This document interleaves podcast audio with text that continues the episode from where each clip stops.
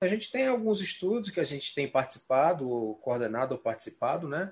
com vários objetivos, é, desde tentar entender um pouco mais o comportamento da doença precocemente no nosso estado, no, no, uma pesquisa que a gente está desenvolvendo no posto de saúde para tentar avaliar o indivíduo ainda na primeira semana, identificar ali na primeira semana alguma informação que seja de, de, de sintomas ou que seja de exame de laboratório que já pudesse mais cedo dizer quem é que vai complicar. Estamos fazendo alguns estudos tentando avaliar um pouquinho a, a circulação dessas variantes na nossa população, lá na, na ponta, na unidade básica de saúde, né?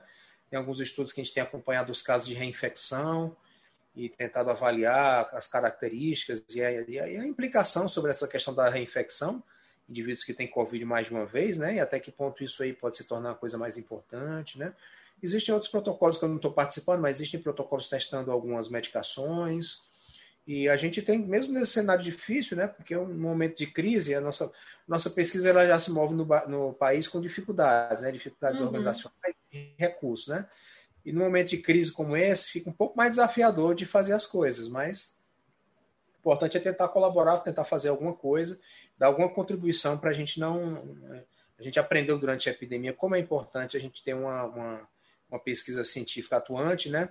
E como a gente perdeu por, pelas nossas nossos atrasos, nossas deficiências na, na, no desenvolvimento nesse sentido.